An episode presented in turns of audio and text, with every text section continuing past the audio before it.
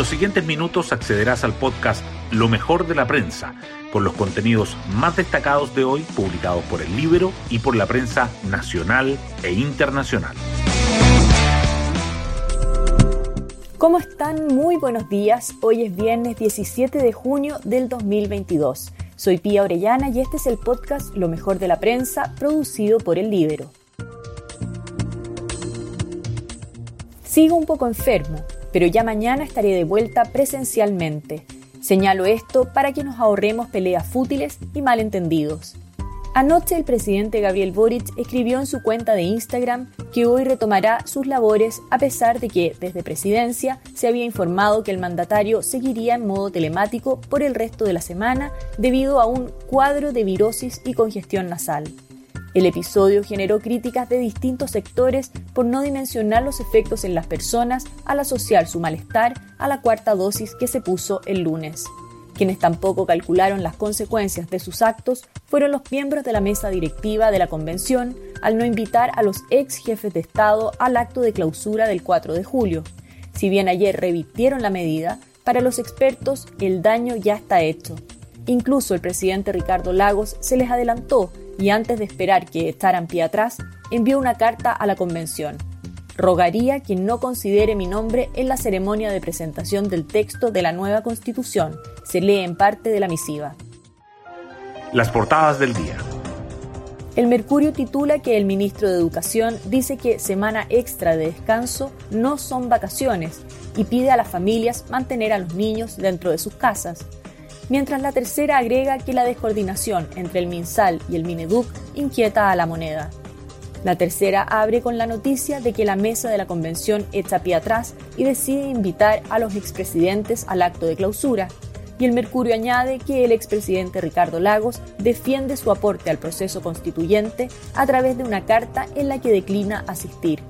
Diario Financiero titula que las AFP se enfrentan con el gobierno por excluirlas de administrar la futura cotización obligatoria del 10%. Otros temas destacados en la portada del Mercurio son que los anuncios de la Reserva Federal de Estados Unidos se desvanecen y el temor a una recesión golpea los mercados globales, que la fórmula de un indulto conmutativo para presos por delitos del estallido no convence a los senadores oficialistas ni opositores, que la propuesta de nuevo sistema político genera contradictorias interpretaciones y la entrevista al abogado Elisa Walker, quien aborda el proceso constituyente y señala, se proponen más cambios de los que era necesario hacer. La tercera, por su parte, resalta que incendian la hostería de la familia del convencional Fuad Chaín en Curacautín, que el presidente Boric retoma las actividades presenciales tras las críticas por su ausencia, que el incremento anual de la canasta básica de alimentos se dispara en mayo, superando el 17%, y los ocho ejes que destaca el Ministerio de Hacienda de los diálogos tributarios.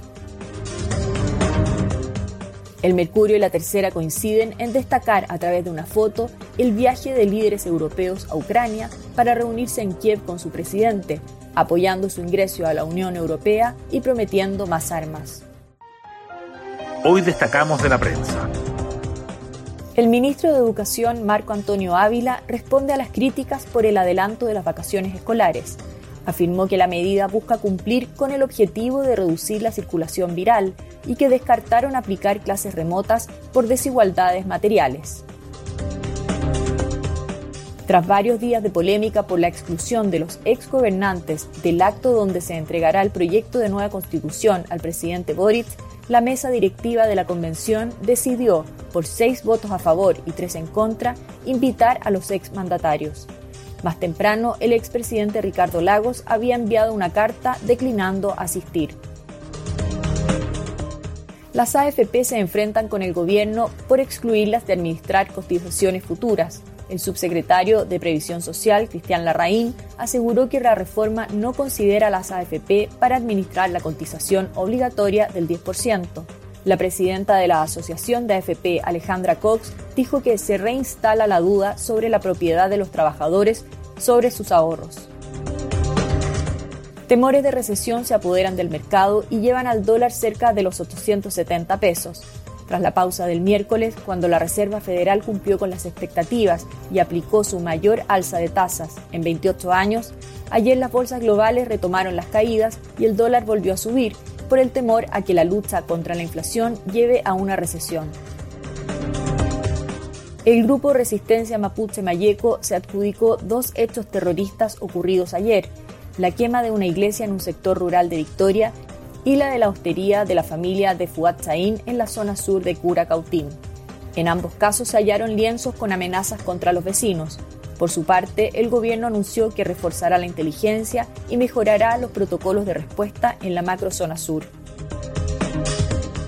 El indulto conmutativo para presos del estallido no convence a los senadores. Legisladores oficialistas dicen que la medida, que consiste en cambiar una pena por otra, solo beneficiaría a un grupo acotado de personas que están cumpliendo condena en recintos carcelarios. Desde la UDI reiteran que no están disponibles para apoyar ningún tipo de indulto. La ministra de Interior, Isquia Siches, reaccionó al ingreso de una acusación constitucional en su contra por el Partido Republicano, calificándola como absolutamente infundada. Como Ejecutivo somos muy respetuosos de las funciones del Parlamento, dijo, y agregó que se puede transformar en una gran oportunidad de mostrar en lo que hemos estado trabajando.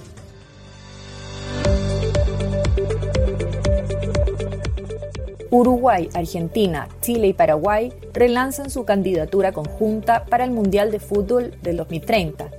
Los ministros del deporte de los cuatro países se reunieron en Asunción para ratificar el compromiso de presentar su candidatura en la FIFA para albergar y organizar la cita que marcará el centenario de la Copa del Mundo. Hasta aquí la revisión de lo mejor de la prensa. Me despido y espero que tengan un muy buen fin de semana.